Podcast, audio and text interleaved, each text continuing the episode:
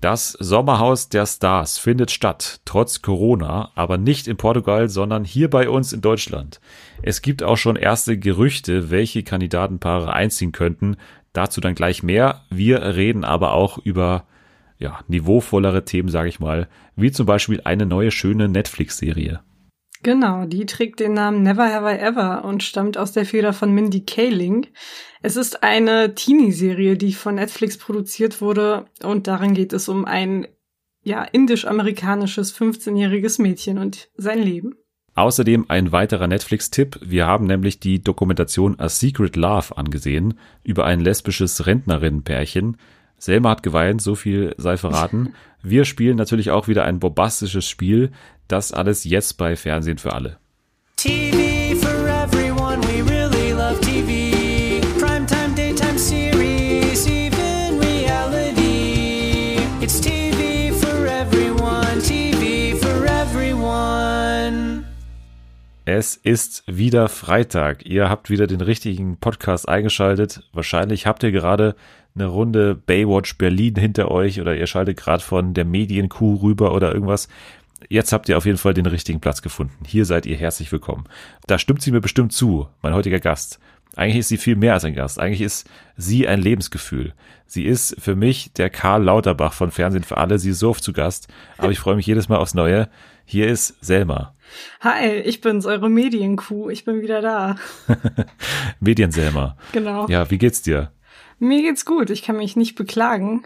Äh, ich habe mich langsam an diese neuen Lebensumstände gewöhnt und ja, also ich lebe so von einem Tag zum anderen. Aber wie gesagt, ich kann mich nicht beklagen. Ich hoffe, dir geht's auch gut. Hast du bei der Serie und bei der Dokumentation geheult oder nur bei A Secret Love? Ich habe nur bei der Doku geheult. Also ich habe jetzt nicht so viele Gründe gesehen, bei der Serie zu weinen, obwohl da auch schon so ein paar traurigere Sachen waren. Aber es hat mich nicht so sehr berührt wie die Doku. Ja, kann ich verstehen. Aber ich habe äh, vor allem bei den Sommerhaus-Neuigkeiten geheult. Ja, muss gut, ich sagen. das weil, kann ich verstehen. ja, weil äh, ganz ehrlich, bei der Bundesliga gibt's eine Taskforce und die findet Ja. jetzt statt. Ja. Und jetzt wurde auch so eine Art Taskforce da gegründet, anscheinend bei RTL oder bei diesen ganzen Produktionsfirmen, die dafür zuständig sind. Und jetzt steht fest, das Sommerhaus findet statt. Bloß die einzige Änderung wird sein, das Sommerhaus wird nicht ähm, wie gewohnt in Portugal stehen und auch stattfinden, sondern das Sommerhaus der Stars kommt aus Deutschland. Ist das jetzt für dich ein Abturner oder bist, ist dir eigentlich egal, wo das Ganze stattfindet? Es ist mir wirklich völlig egal, weil man eigentlich auch nicht mitbekommt, wo das Ganze gefilmt wird. Also das, was wichtig ist, ist natürlich, dass die Promis sich in einem Haus befinden und wo das Haus steht, ist mir völlig schnuppe. Wo tippst du denn, dass es stehen wird? Was bietet sich da an in Deutschland? Vielleicht irgendwo in Bayern. Also quasi die Alm 2.0. Genau, ja. Ja, das habe ich mir auch schon gedacht, dass es wieder so Landleben dann auch sein wird, weil das Sommerhaus in Portugal war ja jetzt auch nicht das luxuriöste Haus. Das war ja auch eher so eine Bruchbude, mehr oder weniger. Dann kann man da jetzt auch nicht in so eine Großstadt gehen. Also äh, so Köln und so würde sich ja bei RTL anbieten. Da hätten die bestimmt noch, noch irgendwelche Gelände oder man, keine Ahnung, man nimmt, übernimmt das Promi Big oder das Big Brother Haus oder sowas. Aber das macht ja alles keinen Sinn. Eigentlich musst du wirklich ein relativ unspektakuläres Haus, die irgendwo auf dem Land, in, in Brandenburg oder halt hier in Bayern dir holen und dann äh, da die Promis reinschicken, wahrscheinlich. Ja, also da bin ich ganz bei dir. Ich glaube auch nicht, dass die irgendein Studio dafür anmieten werden oder übernehmen werden, sondern dass sie wirklich sich auf das Kleinstmögliche beschränken werden. In wenigen Wochen soll dann schon gedreht werden und bisher stehen eben noch nicht alle Paare fest. Also man befindet sich mit einigen auch noch in Verhandlungen und zu denen kommen wir jetzt gleich. Also wir gehen jetzt mal nach und nach durch und äh, ich bin mir eigentlich ziemlich sicher, dass du eigentlich mehr oder weniger alle kennen wirst. Okay. Hast du schon was gehört davon? Nein, wirklich gar nichts. Also nur die Neuigkeit, dass es gedreht wird, aber wer da einzieht, keine Ahnung. Okay, also das Ganze muss man sagen nach Bildinformationen und da haben wir ja, glaube ich, auch schon mal äh, vor dem Dschungel drüber diskutiert mit Laura Müller und so, diese ganzen Namen, die damals schon von der Bild in, in, ins Rennen geschmissen wurden. Das hat damals nicht gestimmt, von daher muss man ein bisschen vorsichtig sein bei diesen Namen. Muss man so- sowieso. ja. muss man sowieso, aber äh, früher war dieser Draht zwischen RTL und der Mhm. Bild ja sehr eng und jetzt hat man das Gefühl nicht mehr ganz so eng. Aber das sind schon Namen, wo ich sagen würde, okay, das, das kann schon alles sein. Ja. Also, wir legen mal los mit Iris Klein und ihrem Mann Peter. Okay, ja gut. Ja. Das würde mich aber auch nicht überraschen. Das Mich wäre eigentlich auch überhaupt nicht. konsequent. So, wenn man Iris Klein kennt, dann war es eigentlich der nächste logische Schritt. Für mich ja immer das große Wunder, warum die so als die, die große Dschungelexpertin immer angesehen wird und auch dann immer hier in der Stunde danach und Mhm. so sitzt und diesen ganzen Dschungelformaten und so, weil ja, die war mega unspektakulär im Dschungel, war irgendwie äh, vorletzte oder so in ihrer Staffel. Von daher, das war irgendwie, also das war jetzt irgendwie kein Eindruck, der sich da so eingebrannt hat, bei mir zumindest. Aber Iris Klein, ich mag die auch nicht besonders irgendwie die, die, also ich weiß immer noch nicht so ganz, was die gemacht hat. Die ist auch so super mediengeil ne, irgendwie, Ja, habe ich das. Gefühl. Die spielt es auch immer überhaupt nicht runter, dass sie ja Hm. nur die Mutter von ist, Ja. sondern die, weiß nicht, die, die fühlt sich da wohl in dieser Position. steht bestimmt auch auf ihrer Klingel am Haus. Mutter von Daniela Katzenberger. Und dann so ganz klein und Jenny Klein. Äh, heißt die Klein? Ich die glaube, Jenny? ja. Heißt, aber die heißt doch Frankhauser, nee, Jen, oder? Jenny Frankhauser, stimmt, stimmt. Der, der, der Ehemann heißt ja Klein mit Nachnamen, ne? Ja, da habe ich Der das Peter, meinst du? Der Peter heißt, er ist doch Peter Klein, oder? Ich weiß es nicht. Also ich kenne mich da überhaupt nicht aus, was jetzt Katzenberger ist, was jetzt Klein Naja, ist und was ist jedenfalls Frankhauser. steht Jennys Name ganz klein auf diesem Klingelschild. Frankhausers Egal, wie der Nachname Monster. lautet, genau. Okay, aber zu Peter kannst du auch nichts sagen. Kennst du den? Ich habe den, glaube ich, mal so ein bisschen gesehen, aber den kenne ich jetzt nicht so intensiv. Sich, ich glaube, der hält sich eher so im Hintergrund und ich glaube, dass Iris da den Ton angibt und dass das auch im Sommerhaus wahrscheinlich nicht anders sein wird, wenn sie dann einziehen. Also findest du vielversprechend erstmal. Ja, es könnte Ja. vielversprechend sein, sage ich mal. Okay, da halten wir uns noch alle Möglichkeiten offen sozusagen, in welche Genau. Richtung das gehen könnte. Könnte auch super langweilig werden bei ja, Klein. also aber wenn man wenn man an den Dschungel denkt, dann ist es natürlich eine Möglichkeit. Ja, aber die, das ist, sind natürlich, ist natürlich auch so ein paar, die wohnen bestimmt auf Mallorca irgendwie, die, die kennen da auch so ein paar Leute, die sind auch so gut ver- vernetzt, glaube ich, in der Promi-Welt, auch wenn man nicht weiß, warum genau, aber von irgendwelchen C und A-Eröffnungen und sowas, kennen die sich da bestimmt Ja. so untereinander. Und die, das sind auch solche Leute, die bestimmt so viele Gerüchte streuen und auch so Gerüchte kennen und so. Das war ja damals bei, hier, wie heißt die? Äh, äh, äh, Malle, ja, Ach so, hier, Daniela und ja, das so so ähnlich schätze ich die auch ein, also Mhm, von mhm. vom Grad der Vernetzung so. Ja. Ein weiteres Paar, das ja gut rumgekommen ist und vor allem auch äh, ja durchs Urlauben oder durchs Auswandern besser gesagt äh, bekannt geworden ist, Caro und Andreas Robens. Sagen die dir was? Nee, die kenne ich nicht. Ich wette, die hast du auch schon mal gesehen. Wenn du ein Bild von denen anschaust, das sind die beiden Bodybuilder. Das ist dieses Bodybuilder-Paar. Ah, ja. Ich Die glaube, Frau ist auch ja, so Bodybuilderin, so eine, so eine ältere. Mhm, mhm. Ja, also die sind schon unterhaltsam. Ich kenne die ein bisschen von den Auswanderern, aber hätte die jetzt nicht so für so ein Format jetzt auf der Rechnung gehabt. Aber wir hatten ja immer so eins dabei, ein, ein Paar von entweder von den Alles-Testern oder eben von den Auswanderern oder so. Letztes Jahr eben mit Roland und Steffi. Ähm, Hubert und Matthias kommen ja auch daher tatsächlich von Hot oder Schrott. Also bisher war das ja immer ganz, ganz gut eigentlich, wie die dann abgeliefert haben. Und es waren auch immer so ein bisschen diejenigen, außer Hubert und Matthias jetzt, äh, die so auch so die normalsten waren eigentlich so in dieser Promi-Welt. Mhm. Also die könnten natürlich durch ihre Sportlichkeit natürlich auch ganz gut in den Wettkämpfen sein. Und das ist ja auch nicht unwichtig beim Sommerhaus, weil du dir dadurch ja immer die Immunität so erkämpfen kannst. Von daher könnten die es auch weit schaffen.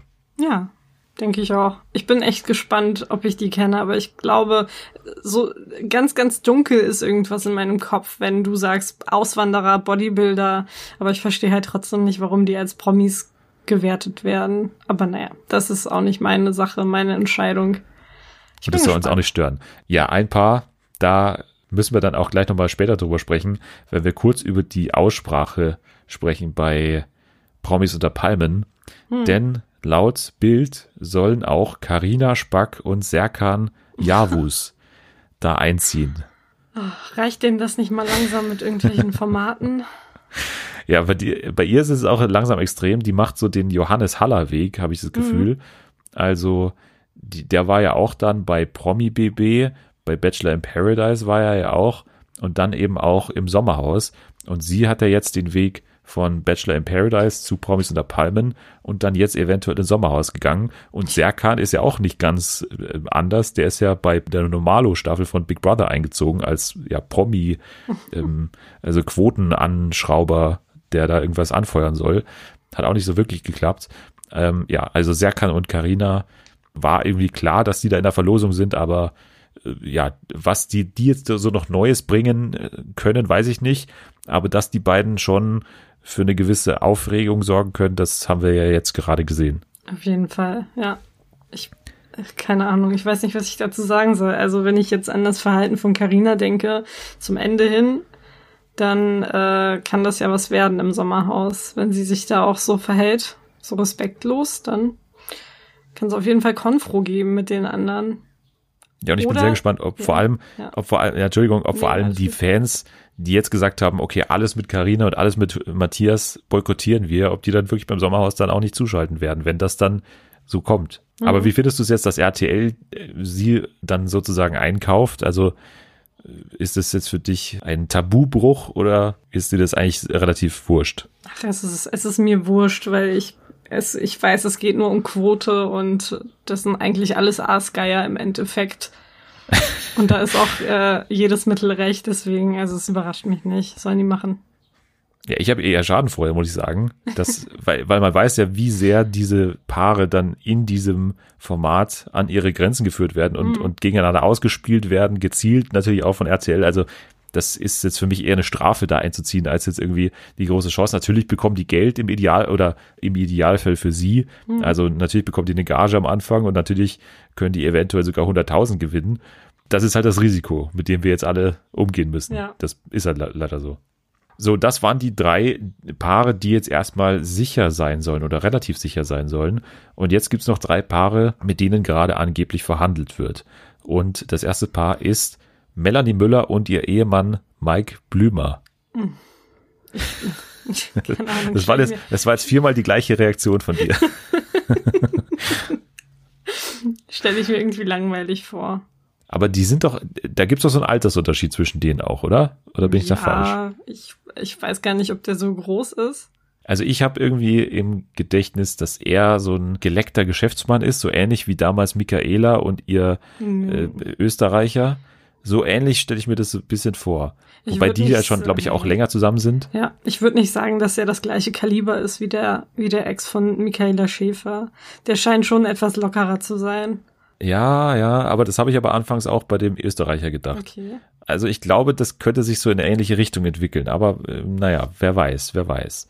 Und Melanie Müller natürlich auch erfahren ja. bei Trash-Formaten das ist, glaube ich, eine sichere Bank für zumindest jetzt nicht mal Langeweile. Ich mag die nicht besonders gern, muss ich ehrlich sagen, ich aber ja, das, also Langeweile glaube ich nicht. Ich glaube schon, dass die da auch Bock hat, ein bisschen zu provozieren und so. Vor allem war sie ja eigentlich auch in letzter Zeit nicht mehr so präsent. Sie hat ja auch Kinder auf die Welt gebracht, zwei glaube ich.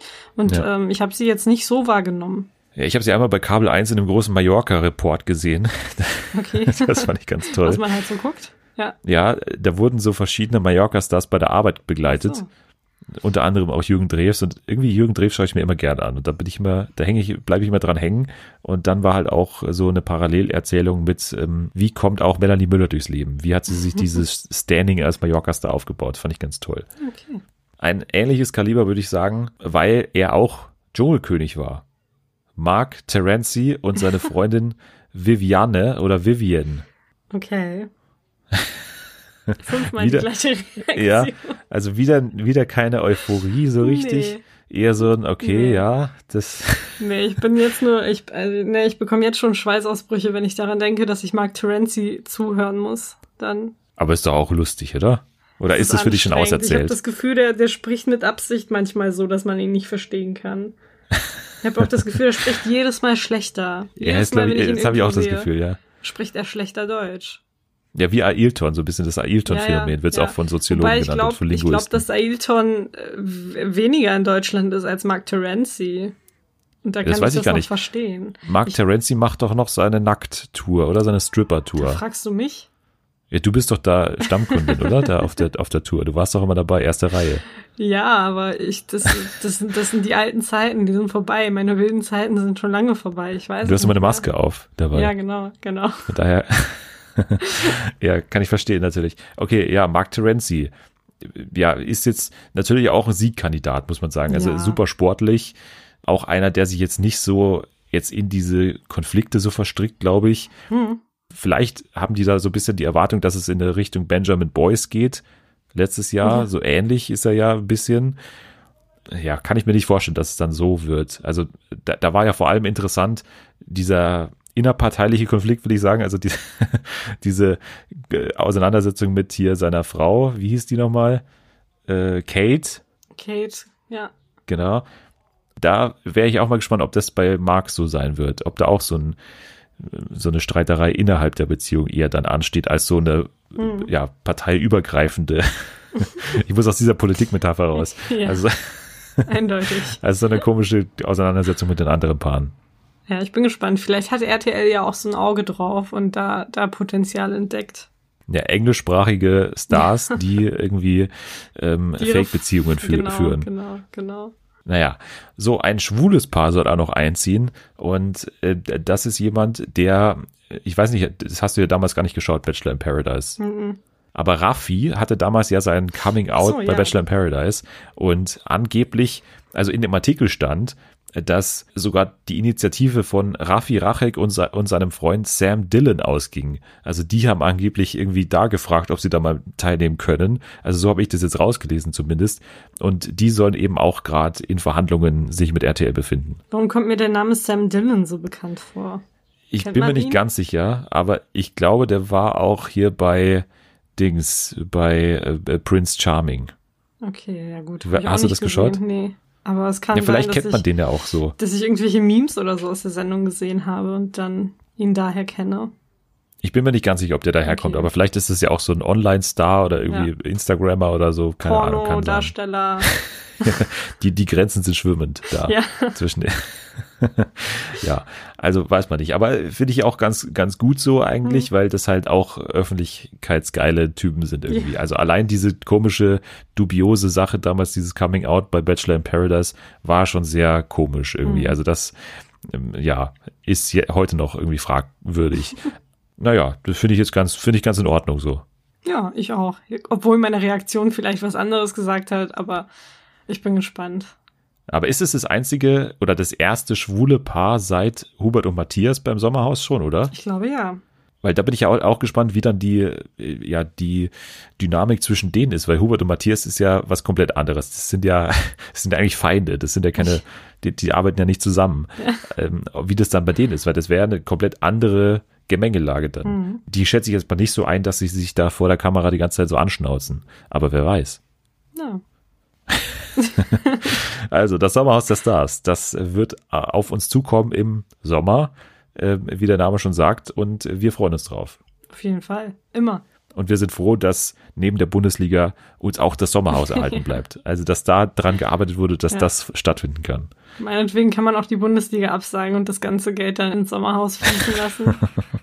Ja, und dann aber mit Uli Hoeneß und seiner Frau genau. als dann auch noch was wäre so ein gutes Fußballerpaar, zum Beispiel hier die Effenbergs natürlich, Natürlich. können wir noch reinschleusen. Mm, Und Man könnte ja vielleicht versuchen, Raphael und Silvi van der Vaart nochmal zusammenzubringen. könnte man versuchen. Und was habe ich gehört? Manuel Neuer hat eine neue Freundin, eine Ja, genau. 19-Jährige. Genau. Die ist auch schon eingezogen bei ihm, die könnten wir direkt, quasi wie damals der Wendler und die Laura, direkt weiter ins Sommerhaus schleusen. Ja. Wäre doch mal eine Idee. Ja, Fände ich gut. Wir geben das mal weiter an RTL. Genau. Aber RTL hat noch mehr beschlossen, nämlich nicht nur das Sommerhaus findet statt, sondern auch die Bachelorette soll gesichert sein und auch Love Island äh, bei RTL 2 dann eben sollen beide stattfinden. Also da wird aktuell damit geplant. Wobei man ja sagen muss, in UK wurde ja versucht, diese Sommerstaffel vom, von Love Island stattfinden zu lassen. Hat aber jetzt nicht geklappt. Die haben jetzt letzte Woche gesagt, okay, können wir doch nicht machen. Die wollten es ja in UK dann produzieren, tatsächlich. Aber ja, findet nicht statt. Das lässt sich nicht irgendwie vereinbaren mit den Hygienevorschriften und so. Von daher kann man das nicht durchführen. Bin ich gespannt, weil ja jetzt dann e- eben in derselben Woche quasi bekannt gegeben wurde, okay, in Deutschland findet statt. Von derselben Produktionsfirma, glaube ich sogar. Also natürlich von derselben Produktionsfirma. äh, ja, auch spannend, wie das dann umgesetzt werden soll. Aber es ist halt auch für RTL 2 natürlich, glaube ich, mit das erfolgreichste Format. Ja. Von daher halt auch sehr wichtig eigentlich, dass es stattfindet. Ähm, vielleicht findet das dann auch irgendwie an der Ostsee statt oder so. Das kann sein. Ja, das Kann war auch meine sein. erste Idee, tatsächlich. Gut, das war die erste Ladung an Trash-News, die wir haben. Jetzt haben wir noch eine zweite News, beziehungsweise gar keine News, sondern äh, wir haben uns was angeschaut, und zwar die große Aussprache Also, wobei ich immer noch nicht ganz genau weiß, was jetzt daran die Aussprache war, weil eigentlich bräuchte man jetzt wieder eine Aussprache von der Aussprache von Promis unter Palmen. Was war da denn los? Ich versuch's bis jetzt so irgendwie mir zu erklären, was wir uns da knapp drei Stunden angeschaut haben. Ich habe keine Ahnung. Ich weiß nur, dass ich danach einfach Kopfschmerzen hatte. Das war wirklich zu viel. Es war wirklich zu viel. Und von der Aussprache konnte auch gar nicht die Rede sein, weil immer nur die zwei gleichen Leute gesprochen oder beziehungsweise geschrien haben und äh, der völlig hilflose Moderator Jochen Schropp einfach nur da saß und gehofft hat, dass es bald zu Ende ist. Und ich glaube, so ging es uns allen. Moderator ist ja wirklich schon das ein Euphemismus ja, für, wirklich, für, was da passiert ist. ist. Ja. Das hat ja nichts mit Moderieren nee, zu tun. Wenn du einfach nicht. nur den Leuten äh, eine Frage stellst und dann einfach, ja, okay, äh, dann gehen wir jetzt zum nächsten, äh, mhm. zur nächsten Matz, beziehungsweise, okay, Desiree, ja, aber beim nächsten Mal vielleicht ein bisschen kürzer. Und, aber okay, jetzt nächste Frage an Tobi. Was war da eigentlich los mit Janine? Also das ist ja Wahnsinn, das, wie ja. der von Thema zu Thema gesprungen ist. Beziehungsweise man muss ja auch sagen, okay, das ist jetzt auch nicht nur eine Schuld natürlich von Jochen Schropp, da ist ja immer eine Redaktion dahinter. Mhm da ist auch ein Sender dahinter, der natürlich eine gewisse, eine gewisse Forderung hat, vielleicht auch, oder auch dann äh, im Endeffekt auch dafür zuständig ist, ob irgendwas ausgestrahlt werden kann. Mhm. Übrigens, also das darf man ja auch nicht vergessen, ja. das wird ja auch alles gecheckt. Ja. Von daher kann ich mir das, also Jochen Schropp ist jetzt nicht alleine dafür verantwortlich, aber bei ihm bin ich halt langsam wirklich äh, es leid, immer wieder dasselbe zu sagen, dass er irgendwie nicht das im Griff, also er hat ja nichts im Griff, mhm. da hat er bei Big Brother sehe ich es irgendwie jeden Montag, was da immer äh, passiert und bei Promis unter Palmen, warum er jetzt überhaupt da zuständig ja. war, weiß ich nicht. Der war halt in dem Studio, der war halt gerade da. Und so kommt's ja auch rüber. Und so war halt auch die Leistung. Naja, also von den Promis brauchen wir gar nicht anfangen. Da, da hat sich auch wirklich keiner mit rumbekleckert. Außer hier Ernesto, der war noch ja. ganz. ich war auch sehr, sehr positiv überrascht von Ernesto Mont. Also ich war wirklich, ich dachte mir, wow, wie tief sind die anderen alle gesunken, dass Ernesto da so die moralische Instanz ist auf einmal. Und ich hätte auch nie gedacht, dass ich mal den Satz sage, warum hat der Typ mit dem verlängerten Penis nicht länger gesprochen ja. oder öfter gesprochen? Warum hat der nicht die Diskussion geleitet? Ja, also der Typ, der sich bei Naked Attraction ausgezogen hat und sein, ja. sein Glied zur Bewertung freigegeben oh hat. ähm, ja, es war wirklich, also es, es war eine Sendung wie ein Super-GAU. Es hat nichts gestimmt. Die Promis waren eine Katastrophe, haben sich, wie du gesagt hast, nicht mit Ruhm bekleckert. Äh, ich finde, Claudia hat auch die Sympathiepunkte verspielt. Total. die sie sich erkämpft hat. Also es war wirklich, sie hatte zum Teil, sie wurde homophob, sie hat rumgeschrien, sie hat das Studio verlassen, sie war wirklich sehr, sehr respektlos, hat sich dann auch irgendwann hingelegt. Also ich finde, das geht nicht. Wenn sie da irgendwie die überlegenere Dame sein möchte, dann soll sie sich nicht verhalten wie ein Kleinkind. Und die anderen, von denen will ich gar nicht erst anfangen, also Matthias, Desiree Nick, unterste Schublade. Äh, aber auch die Art und Weise, wie diese Sendung gemacht wurde, diese ganzen Schnitte mitten im Satz, kommt ja. einfach die nächste Matz oder die Werbung. Jochen Schropp, völlig hilflos. Ich habe auch gesagt, die hätten ihm eine zweite Moderatorin oder so an die Seite stellen müssen, die sich da mit ihm vielleicht so ein bisschen durchkämpft oder gegen die anderen ankämpft, weil das war wirklich, der hätte, der hätte auch zu Hause bleiben können. Ja, natürlich. Man hätte auch irgendwie eine Zoom-Konferenz mit ja. allen Kandidatinnen machen können. Das wäre genau auf das Gleiche rausgekommen. Ja. Jeder spricht über, über die anderen ja. drüber. Die eine geht raus kurz. also, was, was war denn da los? Das hat ja nichts mit einer redaktionell äh, aufgearbeiteten oder vorbereiteten Sendung zu tun das hat nichts mit der Aussprache zu tun, das ist einfach nur äh, stumpfes, weiß nicht, äh, ja, nicht mal Meinungen austauschen, ja. sondern es ist einfach nur den eigenen Standpunkt, den eigenen vorbereiteten, auswendig gelehrten Standpunkt rausposaunen und keinerlei irgendwie, also keinerlei Rücksicht nehmen oder keinerlei auch also klar, Karina hat sich entschuldigt, wobei mhm. man auch sagen muss, okay, ja. Äh, also das kam erstens super spät, mhm. aber das war auch ein redaktioneller Fehler. Ich meine, das war der größte Aufreger und das wird bis ans Ende ja. hingezogen. Um halb eins kommst du dann irgendwann zu dem Thema, äh, worauf eigentlich alle gewartet haben. Davor reden wir über ja, Tobi und Janine. Wie war das eigentlich? Ist doch jedem scheißegal, wie das war. Also, das ist wirklich eine schreckliche Sendung gewesen. Mhm. Man hat ja gehofft, okay, die hatten jetzt die Chance, nochmal wirklich eine kontroverse Sendung, wie diese vorletzte, diese Mobbing-Folge, da irgendwie einzuordnen. Das war eine Riesenchance eigentlich. Aber davon ist halt jetzt, also Sat 1 hat sich nicht also nicht kein kleines bisschen davon distanziert so wirklich, weil also klar, Jochen Schropp hat dazu schon dann ein bisschen mehr Stellung bezogen am Ende, aber alles davor, auch äh, Roland, diese ganze Situation ja. und so, Das hat mich das so, also wirklich, es hat mich kom komplett fassungslos gemacht. Die Art und Weise, wie, wie in der Sendung dann darüber gesprochen wurde und wie das abgetan wurde, diese wirklich offensichtliche sexuelle Belästigung, wurde einfach ins Lächerliche gezogen, es wurde darüber gelacht und ja, so ist er ja, der Ronald, ne, ein Lustmolch, ein alter Lustmolch, aber ich bitte dich, es war, also nee, das ist vom Sender kompletter Mist, auch von den Anwesenden kompletter Mist, dass sie niemand, niemand darauf hingewiesen hat, dass man das gefälligst nicht macht, sondern man hat ihm noch die Plattform geboten, sich darüber aufzuregen, dass die Frauen alle verweichlicht sind, dass die alle viel zu emanzipiert sind, dass die gar nicht mehr wissen, was gut ist und dass Frauen, die sich sexuell belästigen lassen, ja ähm, die besseren Frauen sind. Also nee, das ist wirklich, da hat Sat 1 sich komplett alles verspielt, bei mir jedenfalls. Bis Promi BB dann wieder im genau. Spätsommer. dann sind wir wieder dabei. Ja. Naja, aber wir wollten eigentlich gar nicht zu lang sprechen über Promis unter Palmen. Wir haben es eigentlich letzte Woche schon beerdigt. Staffel 2 wurde übrigens angekündigt. Äh, mhm. Wenig überraschend natürlich, war ja ein Riesenerfolg. Ähm, das wird dann im nächsten Jahr 2021 auf uns zukommen. Aber ich glaube kaum, dass es annähernd so wird wie dieses Jahr. Das kann ich mir nicht vorstellen. Nee, ich mir auch nicht. Das war ja auch wirklich ein Cast, der wirklich darauf hingecastet wurde, dass genau das passiert. Ja. Und die Produktion war dementsprechend und natürlich auch dieser Überraschungseffekt. Also keiner wusste so wirklich, was da passiert. Ich habe auch gelesen, dieser Untertitel für Geld mache ich alles, ja. das wurde den Stars gar nicht gesagt. Ja, habe ich auch gelesen. Ja. Naja, aber das kann man, also im nächsten Jahr wird es dann bestimmt ein bisschen ja, anders werden, aber ich hoffe schon, dass es, also über weite Teile war es ja wirklich sehr unterhaltsam und ich mhm. hoffe, dass es wirklich nochmal so wird, aber äh, es darf gerne Spur gemäßigter werden alles. Ja. So viel zu Promis unter Palmen. Ich habe auch zwei tolle Formate noch geschaut in dieser Woche. Hast du ein bisschen was mitbekommen von Match Promis auf Datingkurs? Äh, ja, war das nicht die Sendung, in der auch Wendlers Ex dabei ist?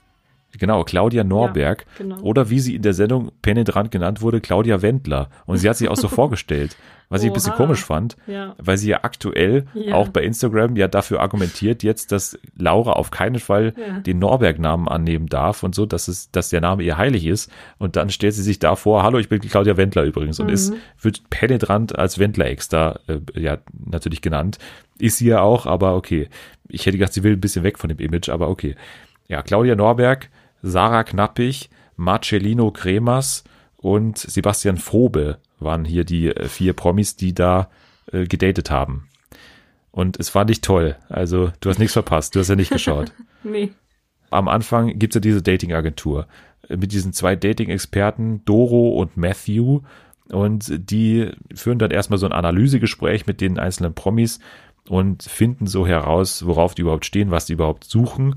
Und dann am nächsten Tag gibt's die große Single-Party mit den ganzen Singles und den vier Promis, die auf die gleiche Party gehen. Ursprünglich dachte ich, dass die auf unterschiedliche Partys gehen. Okay. Hätte ja Sinn gemacht.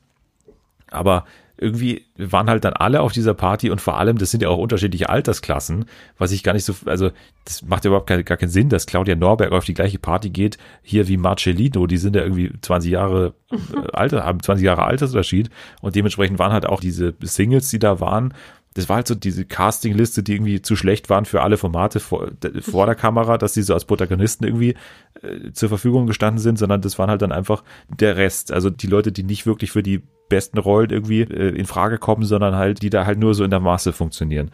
Und das hat alles keinen Sinn gemacht. Und äh, dann gab es eben die, also der beste Moment tatsächlich war, dass Sebastian Fobe, also der Bachelor in Paradise Kandidat, Bachelorette Kandidat, dass er kein Date gefunden hat. Also er hat zweimal gefragt, ob, also am Ende gibt's dann, da dürfen sich, sie sich dann jemanden aussuchen, mit dem sie dann auf private Dates gehen von dieser Party. Und er hat beide Male eine Abfuhr kassiert vor versammelter Mannschaft. Oh das war das mit Abstand Beste an der, an der, an der Folge. Ja, äh, ansonsten gibt's da nicht wahnsinnig viel zu berichten, weil der Sinn von Promis auf Datingkurs ist ja, dass irgendwas anders ist als bei normalen Dates. Toll wäre ja gewesen, zum Beispiel, wenn diese Dates dann, also diese privaten Dates irgendwie auf so Promi-Partys oder so stattfinden. Ähm, weil das ist ja dann auch so eine Prüfung für diese Normalo-Kandidaten. Okay, würden die zurechtkommen mit so einem Leben auf der Bühne oder so oder äh, auf den roten Teppichen und so. Aber das kam halt überhaupt nicht vor. Die waren auf ganz normalen Dates im Prinzip und das war halt dann mir auch zu langweilig. Also warum soll ich irgendwie mir anschauen, wie Sarah Knappig irgendwie in so einem leergeräumten, komischen Restaurant sitzt, wo sie ein ganz normales Gespräch führt, wenn man das nicht wirklich sieht, was jetzt irgendwie äh, das, das Ausschlaggebende ist an so einem Date mit so einem Promi oder was halt das Besondere ist, wenn man Promi datet.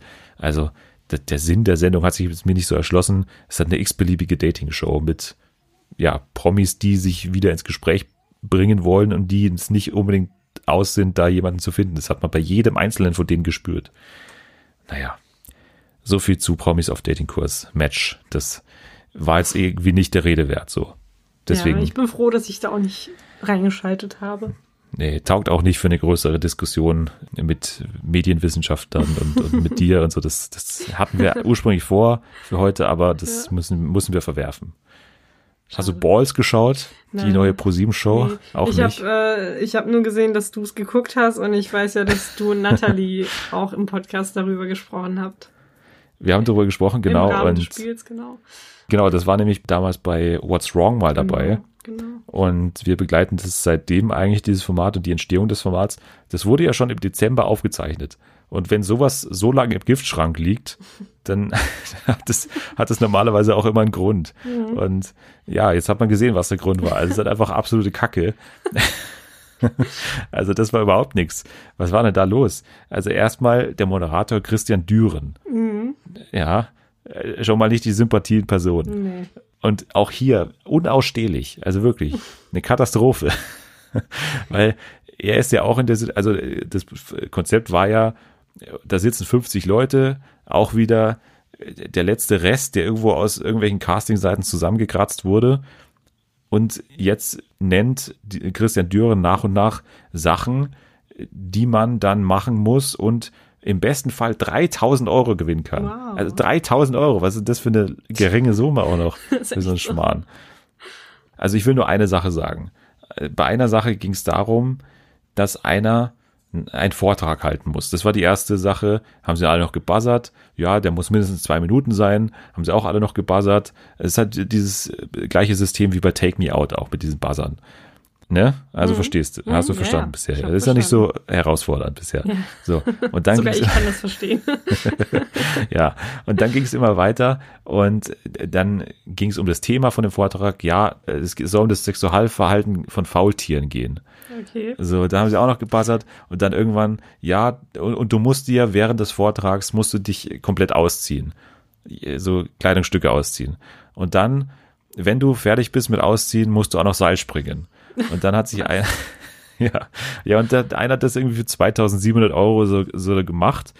Auch so ein, also, ja, ich will nicht gar nicht zu sehr zu den Kandidaten was sagen, also aber. Es ist der Name quasi Programm. Balls. Balls, ja, die hat man, die hat man gesehen und es waren deutlich mehr Balls als äh, alles andere, würde ich sagen, was man dann hier gesehen hat. Wow. Äh, und vor allem jetzt nochmal zu Christian Düren, weil er ist ja in der Position, dass er jetzt auch darauf aufpassen muss, dass natürlich alle die Aufgabe möglichst erniedrigend machen. Also, mhm. dass sie sich nicht irgendwie zieren oder so.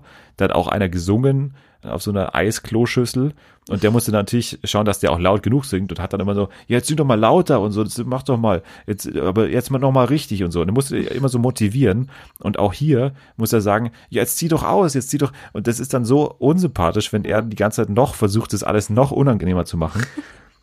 Also es war auch schrecklich. Es war, es war keine zwei schöne Formate, die da rausgekommen sind irgendwie am Ende. Das waren ganz vielversprechende Ankündigungen und irgendwie auch kuriose Konzepte, aber ja, am Ende davon übrig geblieben ist eigentlich nur, habe ich schon gesehen bei Match und irgendwie mhm. komplette Verwahrlosung und kompletter Quatsch bei Balls. Ja, also, klingt halt wie, wie, wie Abfallprodukte, ne? So Sachen, die man halt zur Not noch da hatte und dann so, ja, okay, Corona-Zeit, komm, hauen wir das noch raus, die Leute nehmen alles. Ja, es war ein interessantes Konkurrenzprogramm zu Markus Lanz, das auf jeden ja. Fall. Äh, wie schaffen wir die Überleitung von faltigen Säcken zu, zu Gottschalk ja auch Schöneberger Show? Da, ich meine, da braucht es keine Überleitung. Ja, das wollte ich jetzt eigentlich elegant umspielen. Aber. Dafür hast du ja mich. Dafür habe ich dich als äh, Moderationsmaschine, würde ich sagen. ja, RTL setzt die Gottschalk Jauch Schöneberger Show fort. Ende August geht's mit neuen Folgen weiter. Du hast es, glaube ich, nicht geschaut am Samstag, nee. aber du hast äh, Schlag den Star verfolgt. Wie war genau. das eigentlich? Ich habe es äh, tatsächlich irgendwie nur bis zur Hälfte gesehen, weil ich danach irgendwas für die Uni machen musste oder so. nee, ich, danach, Samstag um 10? Nee, es war, ich habe tatsächlich jemandem bei etwas geholfen und deswegen konnte ich nicht mehr schauen, aber es war ganz unterhaltsam. Also ich war, ich war natürlich für Jorge González. Der hat sich äh, zum Teil nicht so gut geschlagen, hat auch verloren am Ende, aber es war auf jeden Fall angenehme Samstagabendunterhaltung. Das klingt ja schon mal gut. Das Ja. war auch so eine der wenigen Schlag den Star-Sendungen, die du, glaube ich, in letzter Zeit Mhm. verfolgt hast, Ja. oder? Ja. Also hast jetzt nicht so den Vergleich, dass das irgendwie. Nee, ich habe das echt seit Jahren nicht mehr geschaut. Die letzte war die Folge mit Attila Hildmann bestimmt. Nein. Ja, der war ja auch mal, und das wurde danach sogar wiederholt, habe ich gesehen, oder? Das Wow. war danach in der Wiederholung, was ich auch einen selten dummen Move fand, Mhm. gerade von ProSieben, das danach irgendwie nachts dann zu wiederholen. Naja, ein neues äh, RTL-Format steht vor der Tür, das hatten wir hier auch schon mal bei What's Wrong. The Diva in Me heißt es. Und zwar ist es mal wieder ein neues Drag Queen-Format. Und äh, es gibt fünf Folgen ab äh, dem Juni dann bei TV Now. Und das dreht sich im Kurzen darum, dass hier drei Drag Queens dabei sind. Barbie Breakout, Sheila Wolf und Kelly Hilton. Und die wollen jetzt Frauen ihr Selbstbewusstsein zurückgeben. Und ja, also da, da kommen Frauen und dann äh, werden die da quasi so verkleidet oder werden da, ja, die innere Diva wird geweckt, steht hier dabei. Und die, äh, ja, bekommen dann eben dieses Outfit und studieren auch eine, wie heißt es hier, eine Performance, eine kleine Performance, studieren die ein, die dann Okay. am, am Ende der Folge präsentiert wird. Das erinnert ein bisschen an Queer Eye, aber halt nur mit Drag Queens und Frauen. Genau, also es ist eine Mischung aus RuPaul eigentlich und Queer Eye, würde ich sagen. Also du bist dann dabei, wenn es losgeht bei Ich, ja. The Diva in Me bei TV Now. Hast du aktuell TV Now eigentlich? Äh, ich weiß gar nicht. Ich glaube ja. Ja, So ein Test- Test-Abo. Ach ja, immer noch. Seit drei Monaten das Testabo. Ja, ja. Ich möchte nicht verraten wie, aber ich habe auf jeden Fall noch ein Testabo. Okay, hast du dich reingehackt oder was? Nein, ich habe einfach eine andere E-Mail-Adresse verwendet. Oh, das ist aber illegal. Ich weiß nicht, ob das klar geht. Ich musste mit Nathalie noch die letzte Folge der Wendler-Doku gucken. Ja, und es geht ja bald weiter. Das haben wir letzte Woche schon berichtet. Bald gibt's ja dann Laura und der Wendler. Mhm. Jetzt wird geheiratet. Das geht ab 1. Juni, glaube ich, los, habe hab ich ja auch irgendwo gelesen. Ab 5. Juni dann eben auch, oder ab Juni steht hier dabei, dann eben auch The Diva in Me. Also da kannst du dein ganzes Leben dann eigentlich da verbringen. Großartig. Übrigens wird's auch ein Special geben. Und da wird eine prominente Dame vorbeischauen, die dann auch quasi, glaube ich, auch so umgestylt wird. Und welche prominente Dame, wir haben heute sch- schon über sie gesprochen, welche kommt da in Frage? In welchem Kontext haben wir über sie gesprochen? Ja, das verrate ich jetzt natürlich nicht. Das wäre ja dann super einfach. Oh Mann. Äh, Wendler? Claudia Norbert. Ja, wäre gut. Also, der, ja, fände ich auch ganz sinnvoll. Aber es ist tatsächlich niemand Geringeres als TV-Allzweckwaffe derzeit äh, Claudia Obert. Ach so, okay. Da steht dabei, sie soll sich von einer Seite zeigen, die die Öffentlichkeit so noch nie gesehen hat. Alles klar. Nüchtern? Ja, das kann ich mir auch eigentlich kaum vorstellen, dass das der Fall sein wird. Aber die hat es jetzt anscheinend bitter nötig, dass die da überall dabei ja, ist das jetzt. ist Also gerade echt krass. die war ja auch, das verfolgst du ja nicht, aber sie war ja bei Big Brother der große Partygast am Montag in der Live-Show. Ich hab's mitbekommen in ihrer Story auf Instagram. ja. Ja, das war auch spannend. Also hat jetzt auch nicht so super Sinn ergeben, aber und glaube ich auch nicht, dass es jetzt so an den Quoten was geholfen hat, weil die sind immer noch katastrophal bei Big Brother, aber Mhm. okay, sie war auf jeden Fall dabei.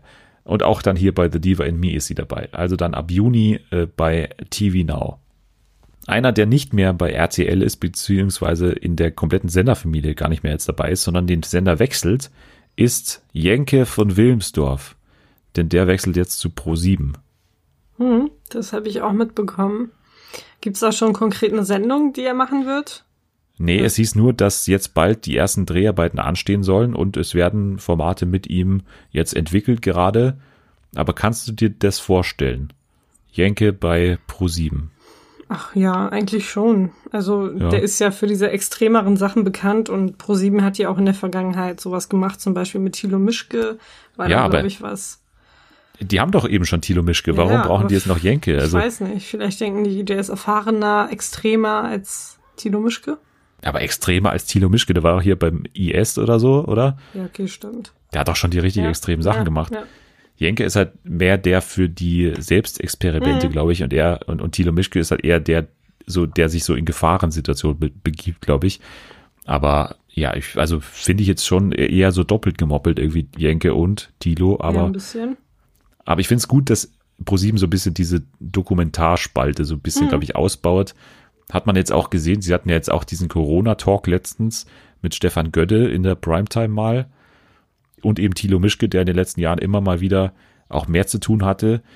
Also finde ich ganz gut, wenn diese Sparte auch noch ein bisschen ausgebaut wird. Also ich meine, da, da kennen sie sich ja auch aus mit Galileo. Das ist ja schon immer so ein bisschen Ja. eine Programmfarbe gewesen von Pro7. Ja, gefällt mir jetzt ganz gut, dass die auch da so ein bisschen mehr machen. Ist mir lieber als irgendwie, weiß ich nicht, Under the Dome oder irgendwie so US-Ware, die irgendwie schon drei Jahre alt ist. Ja, ja. Apropos Pro 7, wir haben uns geschworen, dass wir heute nicht zu lange über den ESC reden. Hm. Deswegen nur eine ganz kurze Meldung zum Free ESC, also der Ersatzveranstaltung von Stefan Raab. Das findet ja jetzt dann nach wie vor am 16. Mai statt und jetzt ist bekannt, welche 15 Länder teilnehmen, weil ja, das ist ja auch nicht ganz selbstverständlich, dass natürlich alle europäischen Länder daran teilnehmen, weil viele kleinere kennen wahrscheinlich diesen Wettbewerb gar nicht oder also das wird natürlich schwer für eine unbekannte Sendung, die jetzt nicht der offizielle Wettbewerb ist, dann natürlich auch alle Länder zu bekommen. 15 sind dabei und ich nenne dir jetzt mal die Länder. Kroatien, Israel, Türkei, Dänemark, Schweiz, Großbritannien, Österreich, Niederlande, Deutschland, Spanien, Polen, Bulgarien, Italien, Irland und Kasachstan. Die machen alle mit. Okay. Also so die wichtigsten würde ich mal, mal sagen, Auf sind jeden dabei. Fall. Kasachstan, klar. Ja, äh, das frage ich mich auch, weil das System oder das Konzept ist ja, dass jetzt ja schon bekannte Musikerinnen und Musiker für diese Länder antreten, die halt auch möglichst in Deutschland wohnen, da, damit natürlich auch der Reiseweg nicht zu lang ist und so und dass das alles mit den Hygienevorschriften und so konform geht. Wer tritt dann für diese ganzen Länder an? Das haben sie jetzt noch nicht verraten, aber wenn ich jetzt mal tippen müsste, da würde ich sagen, für Irland tritt irgendwie in Kelly an bei einer Ja. Rap-Show. Ja. Für Bulgarien tritt Lucy Diakowska. Ist die nicht Bulgarin? Lucy Diakowska? Genau. Ja, die tritt dafür an. Also so würde ich das aktuell sehen, aber vielleicht wird es ja auch tatsächlich ein bisschen musikalisch interessanter mit unbekannteren Künstlern, die vielleicht Ich auch ein bisschen auch- mehr drauf haben. Hm, ich habe auch einen Tipp für Kroatien. Ja, Vanessa Mai. stimmt.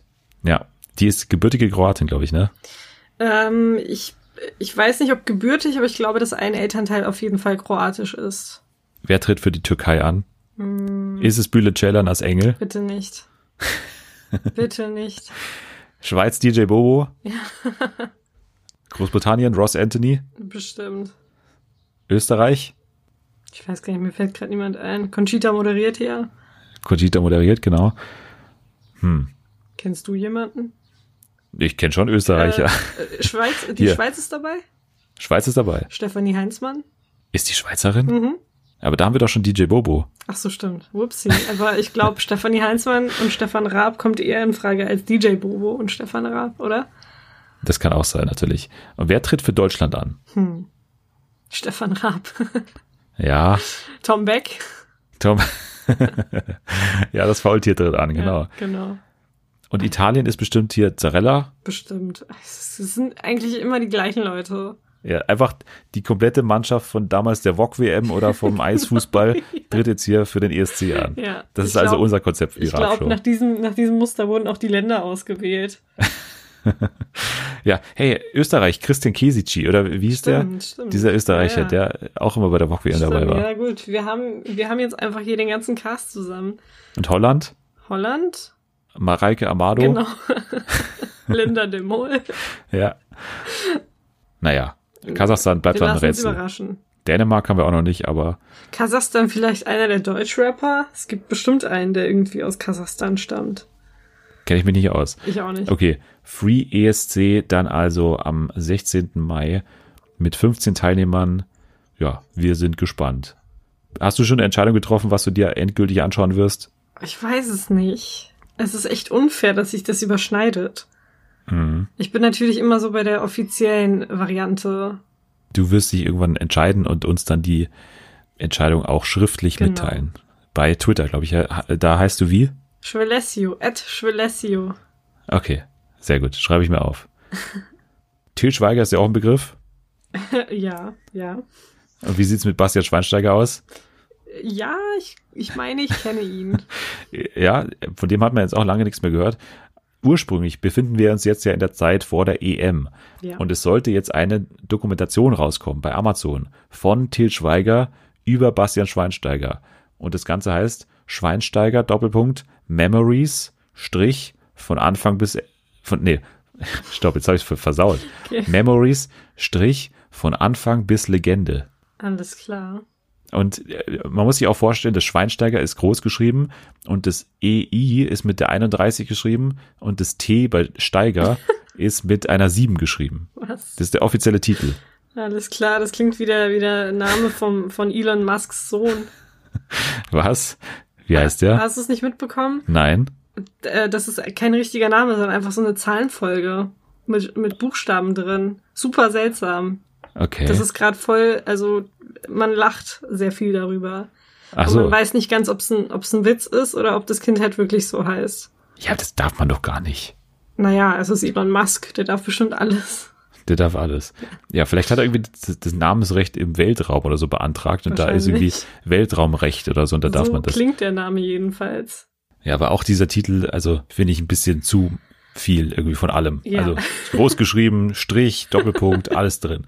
Til Schweiger eben. So sah damals immer mein MSN-Status aus, als ich 13 Es wundert mich, dass nicht zwei, drei Unterstriche noch drin sind. Ja. Dann hätte man das echt bei lokalisten.de anmelden ja. können oder so. Ja.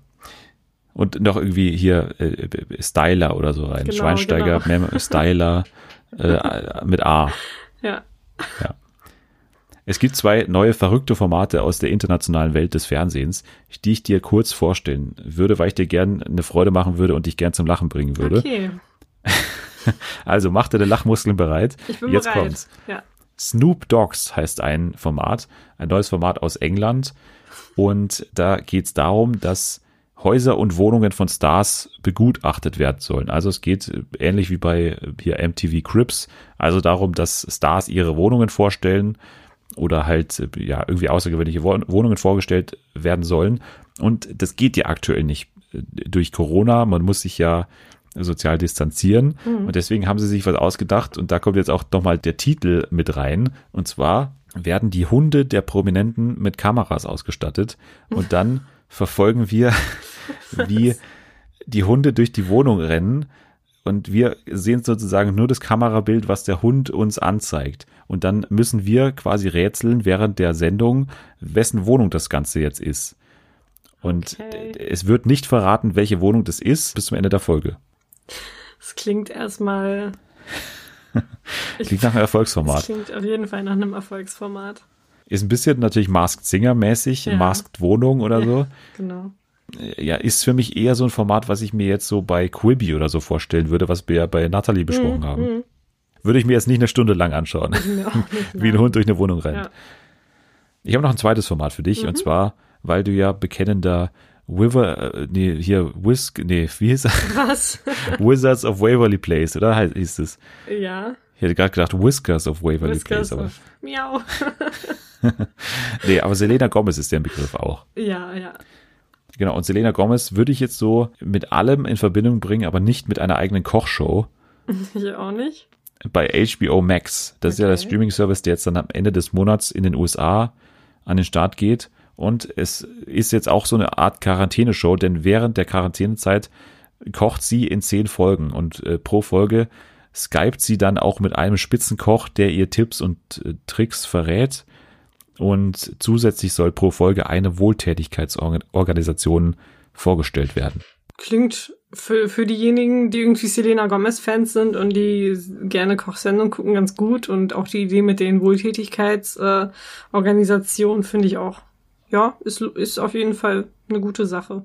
Finde ich auch, finde ich auch gut. Also kann man nichts, kann man nichts sagen. Ja. Wenn du dich entscheiden müsstest, Snoop Dogs oder Selena Gomez kocht? Snoop Dogs. Snoop Dogs, okay. Ja. Alles klar, dann schicke ich auch das weiter an Channel vor und dann wissen Sie, dass zumindest von deiner Seite aus Interesse besteht. Alles klar. Sehr gut. So, jetzt kommen wir nach äh, ja viel zu langer Zeit endlich mal an unsere wirklichen Themen, auf die wir uns vorbereitet haben. A Secret Love, damit fangen wir jetzt mal an, weil das ja auch noch sich im Reality-Kosmos bewegt. Genau. Und du hast geheult.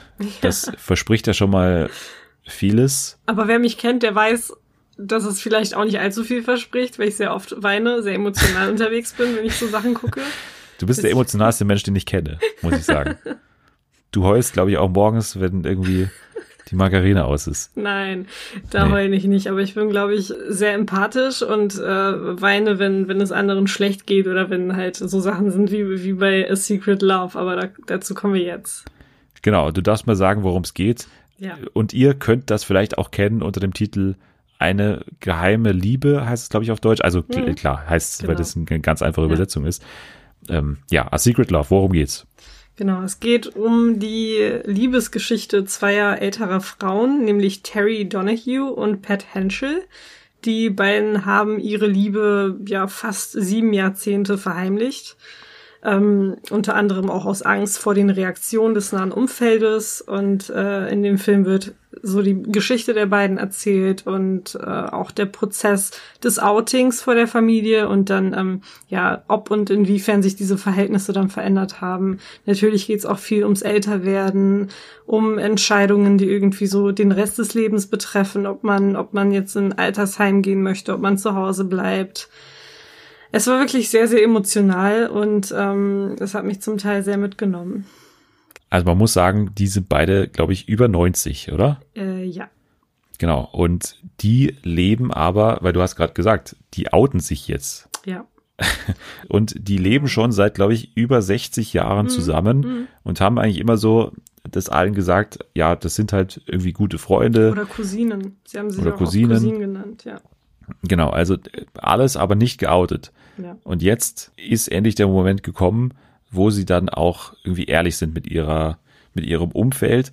Wobei man natürlich auch sagen muss, die kommen natürlich aus einer Zeit, wo das extrem schwierig war. Klar, und ja. äh, da dreht sich auch vieles darum. Und das finde ich, sind auch die stärksten Momente, Mhm. wenn gesagt wird, wie die aber trotzdem dann zueinander gefunden haben in dieser Zeit.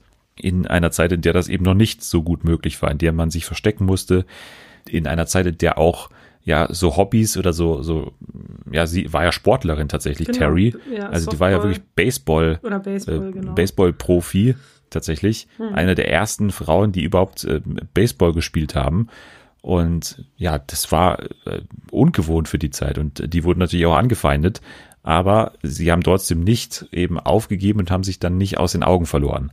Und trotzdem gibt's auch eben im Hier und Jetzt noch eine Storyline, die so zu tun hat mit einem Umzug jetzt, weil Mhm. da ist auch diese Nichte, glaube ich, Diana, die Genau. ist halt sehr besorgt. Das ist die Nichte von Terry und äh, man muss auch sagen, Terry ist diejenige, der es dann gesundheitlich deutlich schlechter geht, auch Mhm. als jetzt Pat. Hat, die haben zwar natürlich auch Probleme und so, alle, aber äh, bei Terry ist es schon so, dass die halt wirklich regelmäßig Sport treiben muss, um nicht irgendwie, also die hat auch so ein Zittern im Arm. Sie hat ja Parkinson. Genau. Und jetzt geht's eben darum, dass Diana gerne hätte, dass die jetzt auch zu ihr ziehen, glaube ich, nach Kanada, oder? Mhm, genau. Da Genau. kommt ja Terry ursprünglich her. Und sie hätte ihre Tante gerne bei sich, äh, damit sie auch so ein bisschen Auge drauf hat, wie es ihr geht und damit sie auch sicherstellen kann, dass, dass sie die bestmögliche Behandlung bekommt. Und das ist ja auch so ein bisschen Knackpunkt gewesen.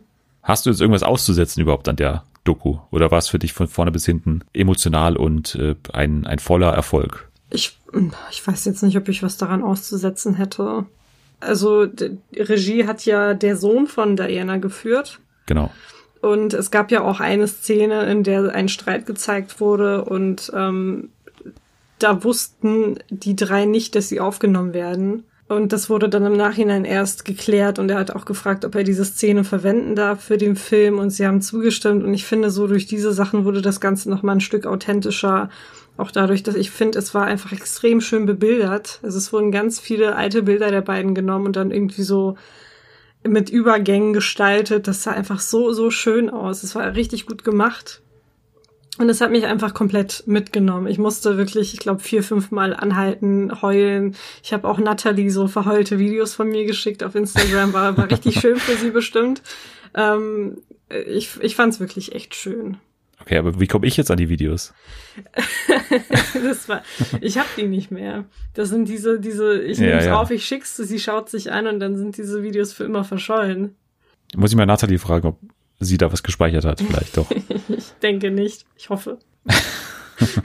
naja, gut, also wenn ich eine Sache habe, die ich kritisiert würde, dann vielleicht, dass es mir ein bisschen zu kurz war tatsächlich. Ja. Also ich hätte da wirklich gern noch mal mehr auch mitbekommen aus der aktuellen Zeit. Mhm. Vor allem diese Szene, dieses Streitgespräch war schon heftig und ja. das war schon irgendwie, also ich wusste das tatsächlich nicht, dass es denen nicht klar war, dass das mitgefilmt wurde. Aber ja, jetzt, wo du es sagst, macht es natürlich schon Sinn, weil die sind da schon, ja. das war schon sehr authentisch und es war schon sehr nah an einem echten Streit dran. Und das würde man jetzt wahrscheinlich nicht so bekommen, wenn man da die Kamera äh, bewusst sehen würde und so. Mhm. Also vor allem Diana, die ist da schon, da merkt man schon, okay, das ist nicht nur so, dass die das sehr dringend will, sondern die muss erreichen in diesem Besuch, wo sie da ist, dass Terry da mitkommt, weil ja. die checken das beide nicht. Die sind in so einer Welt, dass, also die sind es nicht verblendet oder so, mhm. aber die sehen den Ernst der Situation noch nicht so ganz. Ich, und ja, also ich glaube, da hat auch so ein bisschen dieses Vertrauen Rolle gespielt, weil die einfach so viele Jahre alles verheimlichen mussten quasi von diesem, vom eigenen Leben, vom gemeinsamen Leben. Und ich glaube, es fiel ihnen einfach ein bisschen schwer, auch dann jemand anderes da reinzulassen und ähm, mit so einer, so einer wichtigen Entscheidung irgendwie mit einzubeziehen. Von uns also ein, großer Tipp. Das ja. ist eben nicht so lang, eine Stunde 23 Minuten. Das ist jetzt für einen Film aktuell wirklich eine ganz geringe Länge eigentlich nur. Hm. Wenn man Selma heißt, dann muss man sich eine Packung Taschentücher an dem dranlegen. Man sollte in der Verfassung sein, natürlich auch dafür. Genau.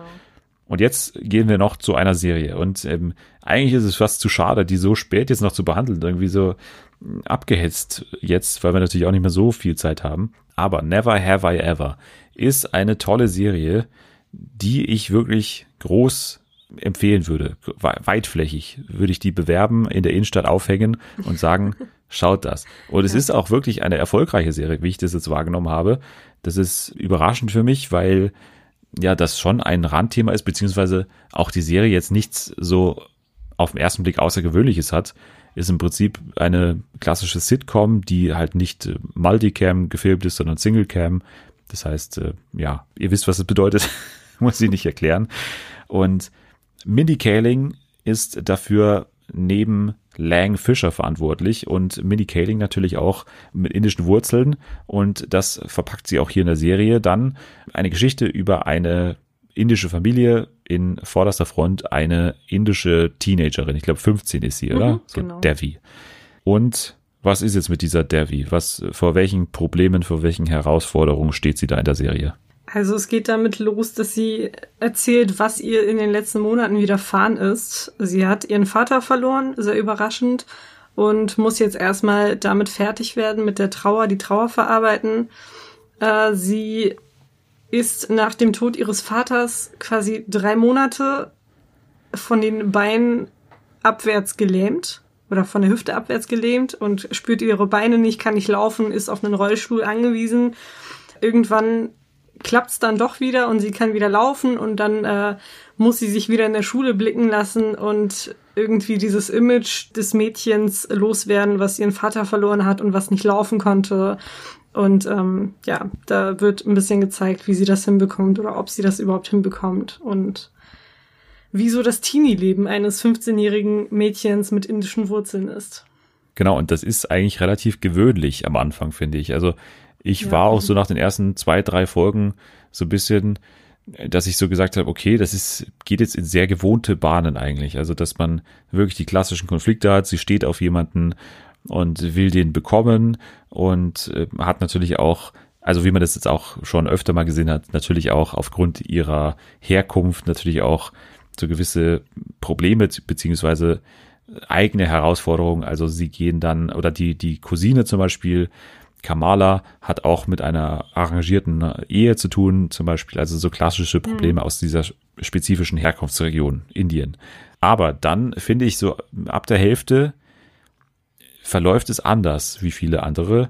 Und man muss ja auch grundsätzlich sagen, dass eine Sache mich von vornherein irgendwie begeistert hat, und zwar, dass äh, John McEnroe, der Tennisspieler, mhm. diese Serie irgendwie erzählt. Also er ist der Erzähler, was man überhaupt nicht versteht zuerst, also warum das der Fall ist. Dann wird es ein bisschen klarer, aber auch noch nicht so wirklich und irgendwann kommt dann die Auflösung. Das war schon mal eine Sache, die mich auch so ein bisschen dann eben reingezogen hat, weil man muss ja auch sagen, man braucht immer sowas, was einen dann schon Fragezeichen stellt. Ja. Vor allem, wenn eine Serie dann so in gewohnten Bahnen ver verläuft, in den ersten drei Folgen, dann braucht man irgendwie was, was einen dann doch noch irgendwie, was einem eben nicht so bekannt ist. Und das ist dann auch so eine Sache. Äh, dazu gibt es auch noch andere Charaktere, wie zum Beispiel Ben, der, glaube ich, der wichtigste Charakter außerhalb von Devi ist. Ja, genau. Das ist der Mitschüler von Devi, mit dem sie eine jahrelange Rivalität verbindet. Also die sind beide sehr, sehr engagiert und sehr gute Schüler, Schülerinnen und Schüler. Ja, da wird so ein bisschen gezeigt, wie sich dieses Verhältnis auch im Laufe der Zeit verändert. Meiner Meinung nach die lustigsten Szenen zwischen den ja, beiden. Ja. Ich finde auch, dass sie das sehr gut macht. Also ist auch eine komplette Newcomerin. Also der Name ist ein bisschen schwierig für unsere deutschen Zungen. Maitreyi Ramash Krishnan. Die mhm. spielt Devi und ist äh, eine absolute Newcomerin, hat, glaube ich, davor noch überhaupt nichts gespielt. Und man merkt es schon an einigen Stellen, dass das natürlich eine neue Schauspielerin ist, die noch nicht so viel Erfahrung hat. Aber gerade finde ich, in den humorvollen Szenen macht sie das sehr gut mit der Stimme und so. Aber auch dann durchaus, wenn es dann später sehr emotional wird, finde ich auch dann an einigen Stellen wirklich auch gut. Ja. Aber ich finde, der beste Schauspieler ist tatsächlich dieser Jaron Levinson, der Ben spielt. Also ja. den fand ich fast am besten von allen.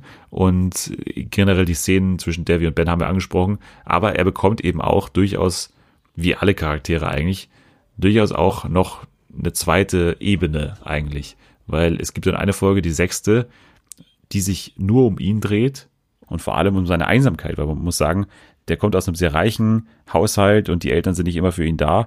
Und das ist dann ja auch ein Punkt, wo er sich dann immer wieder mit Devi auch so ja annähern kann, obwohl die eigentlich sehr verfeindet sind, weil beide sind sehr gut in der Schule, beide haben immer so interne Wettbewerbe irgendwie laufen und also ich mochte generell diese Beziehung zwischen den beiden. Aber wir haben ja schon gesagt, es fängt sehr gewöhnlich an. Und es fängt damit an eigentlich, dass äh, Devi sich schwört, jetzt endlich mal Sex zu haben. Mhm. Das ist ihr großes Ziel. Und da hat sie jemanden im Auge, nämlich Paxton. Genau, Paxton ist ein Schüler, der sitzen geblieben ist. Der ist, glaube ich, zwei Jahre älter als Devi. Er kann schon Auto fahren. Genau, er kann schon Auto fahren und sie hat sich äh, quasi ihn ausgesucht, um ihr erstes Mal mit ihm zu haben. Wir sind dann Zeugen davon, wie dieser Prozess abläuft. Also ob es klappt, ob, ob sie ihn dann so weit bekommt, dass sie mit ihm schlafen kann.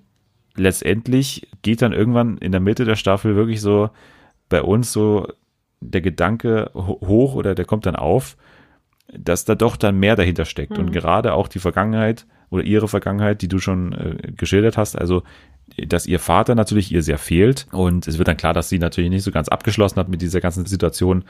Ja, das wird dann eine Handlungsachse, die dann erst so ab der Mitte der Staffel eigentlich dazu kommt. Davor ist es wirklich einfach nur dieses Ignorieren von diesem Teil ihres Lebens oder ihrer Vergangenheit und stattdessen wirft sie sich da voll in diese, ja, in dieses Ziel, jetzt da unbedingt diesen Paxton rumzubekommen.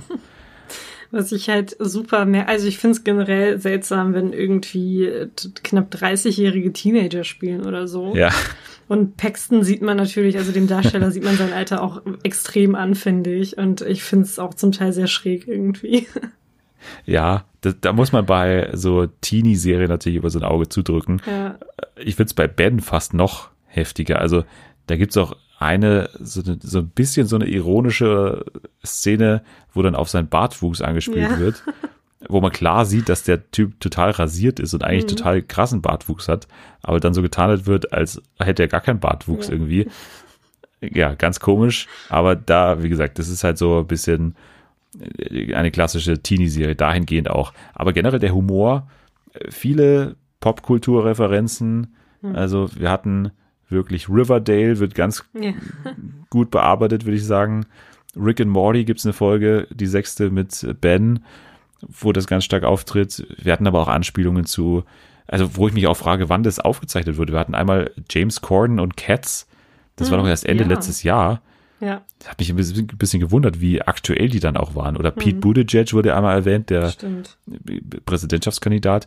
Fand ich irgendwie cool, dass es dann doch sehr, sehr aktuell war mhm. irgendwie. Also ich finde schon nah dran an dieser Teenie-Welt, so ja, dahingehend. Ja. Auf jeden Fall.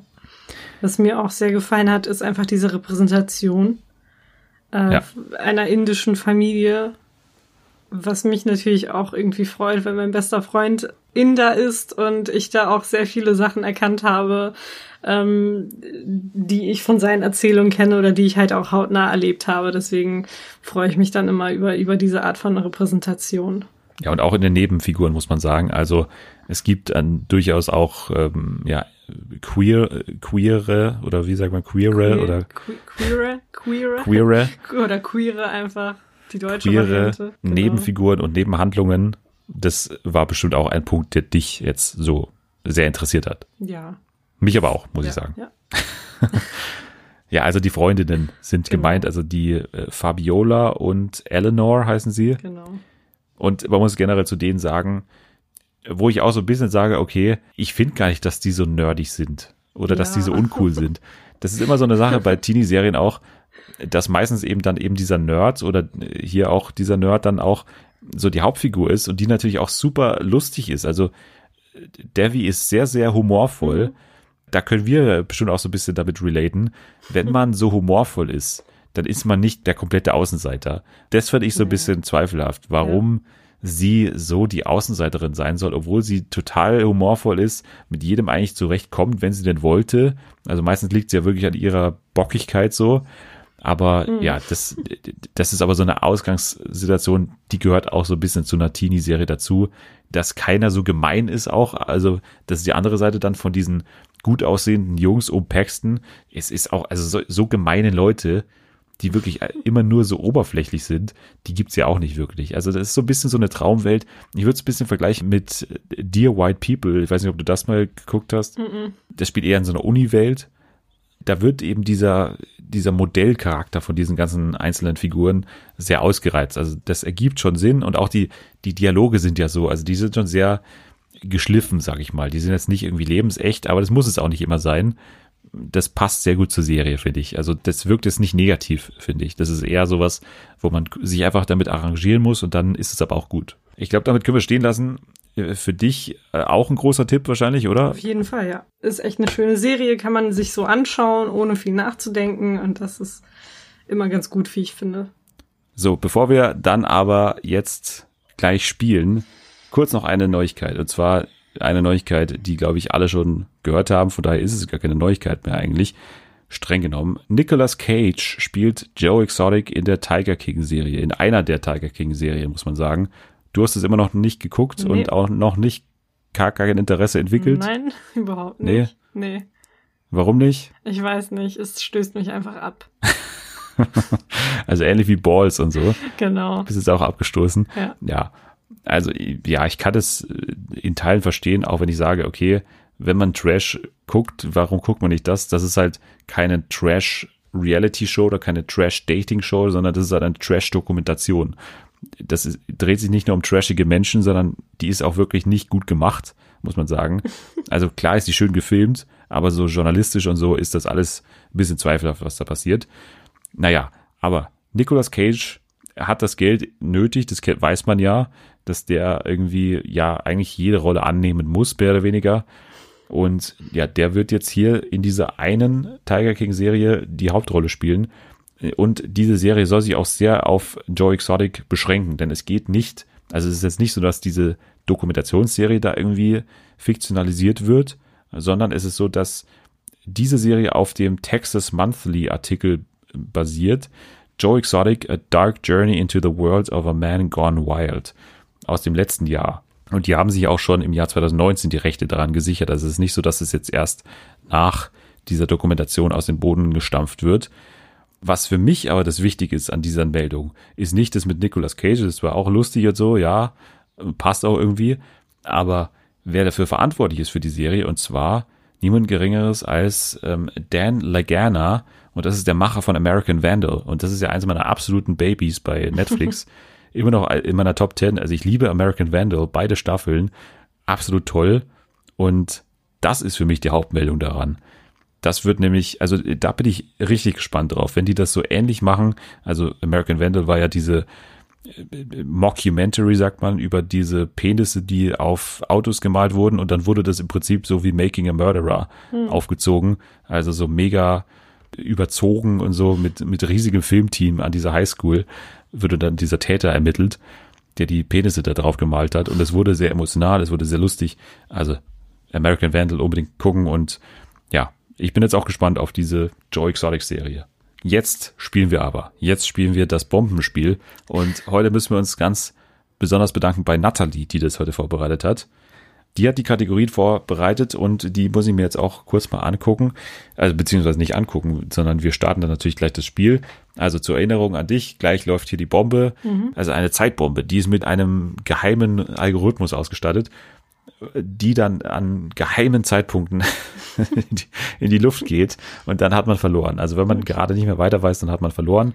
Und ähm, gleich gibt's Oberbegriffe, die Nathalie zusammengestellt hat und wir müssen uns jetzt nach und nach Assoziationen dazu hin und her reichen. Alles ist klar. klar. Ist klar. Okay, Moment. Ich muss jetzt hier mal kurz mein Handy zu Rate ziehen und dann kann ich mir das angucken, was Nathalie da Schönes für uns zusammengestellt hat. Ich starte jetzt die Zeitbombe mhm. und dann nenne ich den ersten Begriff. Okay. Okay. Let's go. Serien auf Amazon Prime. Äh, äh Fleabag. äh, äh, äh, äh, ähm, ähm, ja, das ist die Frage. Good Omens. Hannah? Oder The Hannah? Boys. Oh Gott. Äh, äh, The Cut. Making the Cut. Patriot. Ach, warte, stimmt, das war. Oh, scheiße. Äh. Ach, Kacke. Ja, verloren. Absolut verdient verloren. Ja, ich weiß. The Cut. The cut. Wir haben doch vor letzte ja, Woche, weiß. letzte Folge noch drüber gesprochen. Ich weiß. Okay. Neue Chance. Und es geht weiter mit Pro7 Moderatorinnen oder Moderatoren. Steven Gätchen. Annemarie Carpendale. Matthias Obdernhöfel. äh, Joko Winterscheid. Daniel Aminati. Glashäufer Umlauf.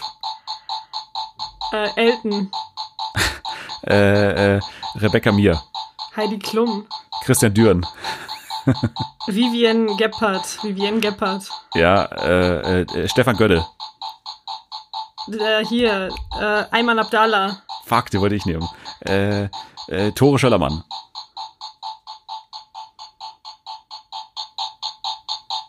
Funda Wanroy. war das noch drin? Ja, es war noch drin. Es war noch drin.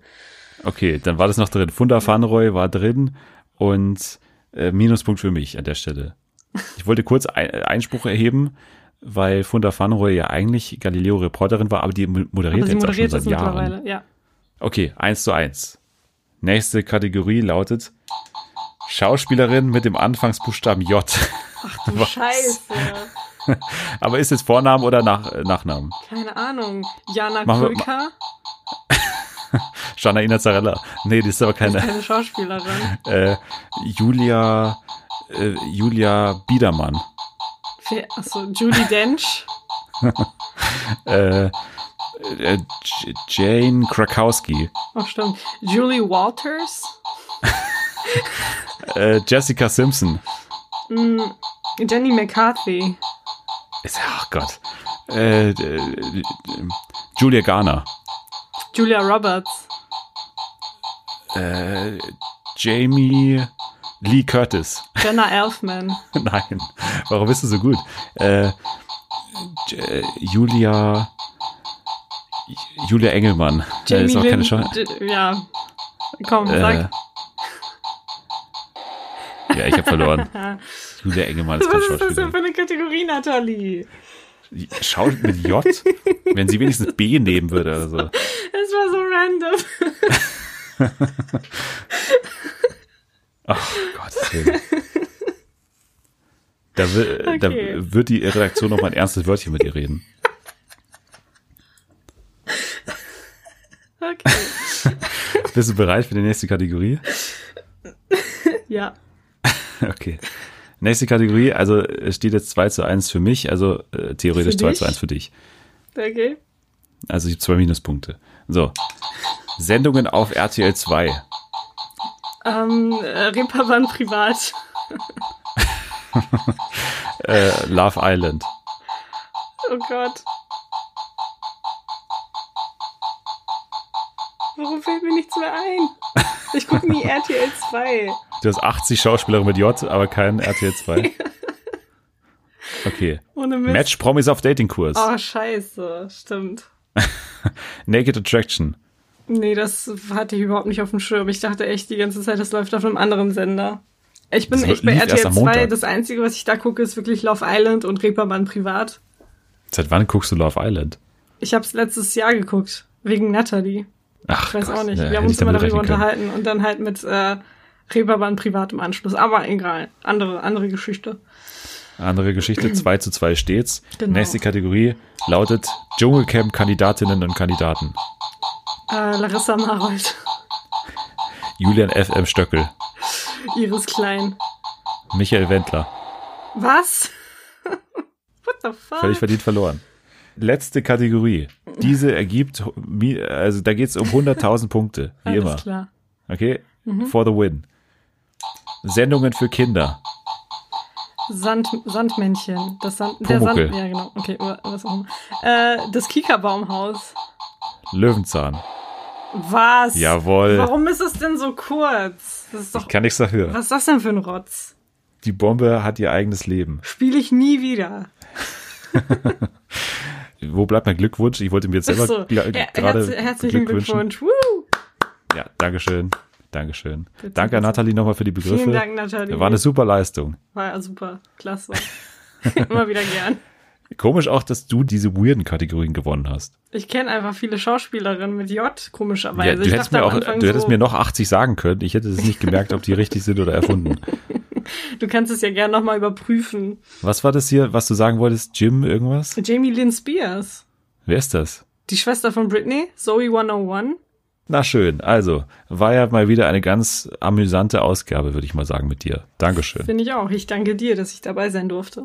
Dir kann man folgen unter dem Handle at Schwelessio, beziehungsweise Trashlessio Genau. gibt's auch noch. Das ist deine äh, Zweit... Das ist mein zweites Präsenz. Standbein auf Twitter, genau. ja. ja, du hast jetzt, das ist so ein bisschen der- Müll-Account, ne? Genau also da ja. Passiert ein bisschen unter der Gürtellinie Da Sachen passiert alles Mögliche. Von Trash zu Killing Eve, alles ist dabei. auch. Folgt ihr da, folgt uns auf @fernsehenfa, da gibt's auch immer spannende Inhalte, interaktives Material zum Auskleben und äh, Abheften. Also da gibt's auch Starschnitt, gibt's von Selma diese Woche zum Ausschneiden, kann man sich übers Bett, übers Bett hängen. Warum nicht? Hashtag Fernsehen für alle, den möchte ich auch mal wieder diese Woche sehen. Warum nicht? Einfach mal Liebe dalassen für Selma. Sie hat's verdient, sie braucht's. Ja, immer, immer. Aber nicht weinen dann, wenn ich, jemand was ich postet. versuch's, ich versuch's. Was gibt's noch zu sagen? Eigentlich nichts. Eigentlich kann ich euch auf die nächste Woche hinweisen, wo wir wieder einen tollen Gast haben werden. Und äh, ja, geheimnisvolle Themen. Verrate ich mal noch nicht, worum es geht. ähm, entweder, weil ich es noch nicht selber weiß oder weil ich es nicht verraten möchte, aus Geheimnisgründen. Ich habe mich noch nicht ganz entschieden. Auf jeden Fall danke fürs Hiersein, Selma. Hat mir sehr viel Spaß gemacht. Ich danke dir, mir hat's auch sehr viel Spaß gemacht und ich wünsche allen, dass sie gesund bleiben. Stimmt, das vergesse ich immer. Gesund bleiben, Maske aufsetzen, Maske aufbehalten und immer noch nicht so Abstand oft rausgehen. halten. Abstand halten, nicht so oft rausgehen. Aber ich glaube, das Allerwichtigste, der allerwichtigste Tipp ist immer noch abschalten.